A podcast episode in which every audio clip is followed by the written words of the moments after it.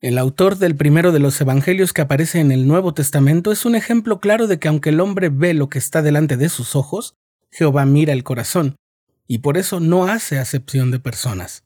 El héroe de las escrituras del que hablaremos hoy es el apóstol Mateo, y yo te doy la bienvenida.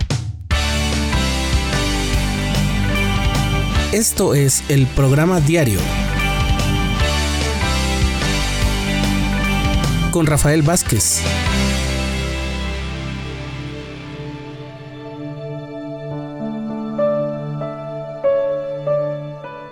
En la antigua Roma, así como en sus provincias, los publicanos eran recaudadores de cierto tipo de impuestos. Por ejemplo, en Judea, en los tiempos de Jesús, los impuestos más tradicionales como los que grababan la tierra eran recaudados por funcionarios que tenían la ciudadanía romana, pero los impuestos de peaje para el transporte de mercancías solían ser cobrados por personas locales, en este caso judíos, que establecían un contrato con los oficiales romanos. A estos recaudadores por contrato se les llamaba publicanos puedes ver por qué eran considerados traidores? No solo estaban al servicio del gobierno conquistador, sino que esa era su forma de vida y normalmente les iba bien. Por supuesto era un ambiente difícil. El comercio se prestaba al soborno y la extorsión, y los publicanos tenían la reputación de tener parte del dinero y de los impuestos en sus propias manos.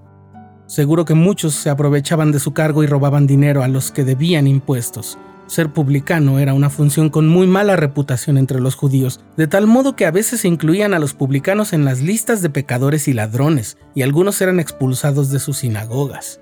Ningún miembro de alguna familia de un publicano podía ocupar cargos públicos ni dar testimonio en un tribunal judío. Pues bien, cuando abrimos una Biblia al inicio del Nuevo Testamento leemos el Evangelio según Mateo. Y ese Mateo ni más ni menos era un publicano judío un recaudador de impuestos para los romanos en Capernaum, probablemente al servicio del rey Herodes Antipas, súbdito del gobernador romano a través de la prefectura de Poncio Pilato. Mateo también era llamado Leví, que en hebreo significaba don de Jehová. Era hijo de un hombre llamado Alfeo y hermano de Santiago el menor, pero también le decían el publicano, especialmente cuando los enemigos de Jesús querían hacer notar que el Salvador se hacía rodear de gente indeseable.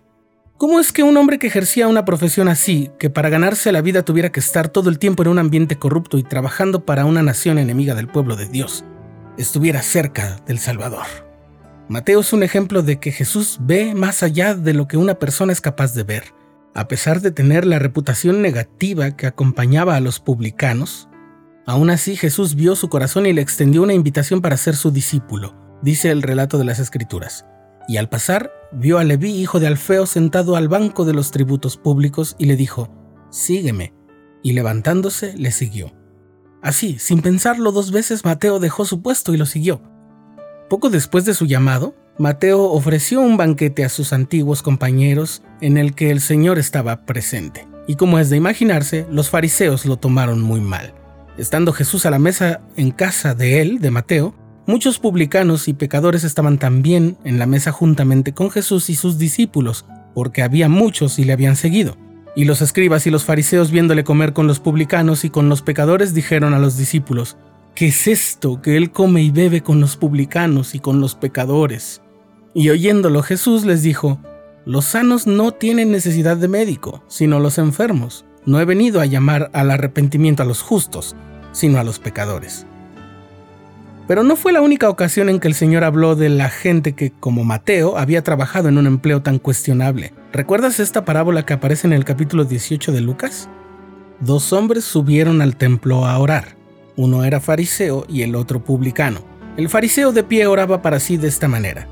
Dios, te doy gracias porque no soy como los otros hombres, ladrones, injustos, adúlteros, ni aun como este publicano ayuno dos veces a la semana, doy diezmos de todo lo que gano.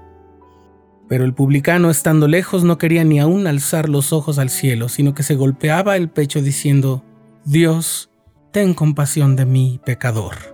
Os digo que éste descendió a su casa justificado antes que el otro.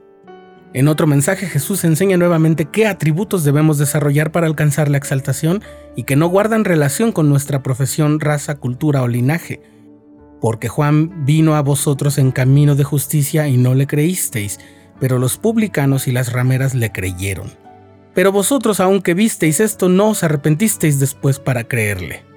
Al parecer, la fe en Cristo, el arrepentimiento y la humildad es mucho más importante que nuestra profesión o que nuestro pasado, o que ambos. Y es justo lo que Mateo el publicano hizo, dejó todo en el instante y lo siguió. La humildad es un atributo de piedad que poseen los verdaderos santos.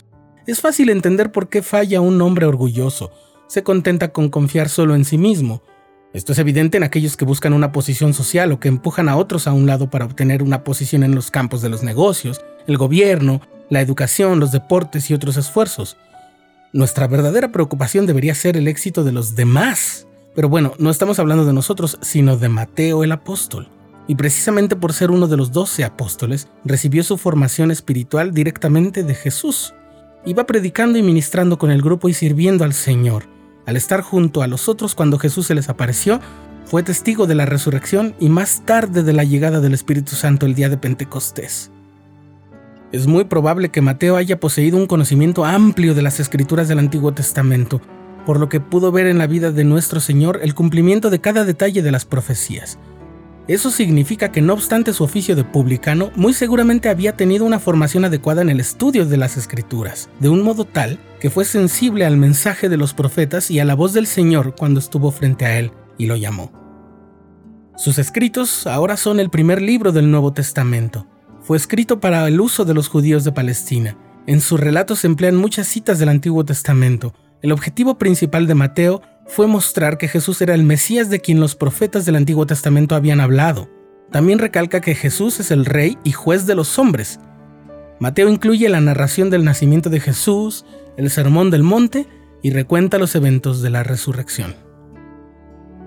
Lo único que sabemos de Mateo después de los eventos de los evangelios y los hechos de los apóstoles es que seguramente se embarcó en alguna misión para predicar, pero no tenemos más detalles, como pasa con la mayoría de los apóstoles. Entre las tradiciones con más peso está que se fue como misionero a Etiopía, anduvo por Persia y también en Macedonia. El agiógrafo Clemente de Alejandría dice que Mateo murió de causas naturales. No te asustes, se les llama agiógrafos a unos escritores de las vidas de los primeros cristianos. No todos tenían fuentes tan confiables, pero hacían lo mejor que podían para que las vidas de los seguidores de Cristo no quedaran en el olvido. Sobre Mateo hay otra versión de su muerte en el Talmud, es decir, en la serie de escritos oficiales del judaísmo. Dice que Mateo fue sentenciado a muerte por el Sanedrín a causa de su testimonio sobre Jesús. Por todo esto, Mateo es hoy nuestro héroe de las escrituras.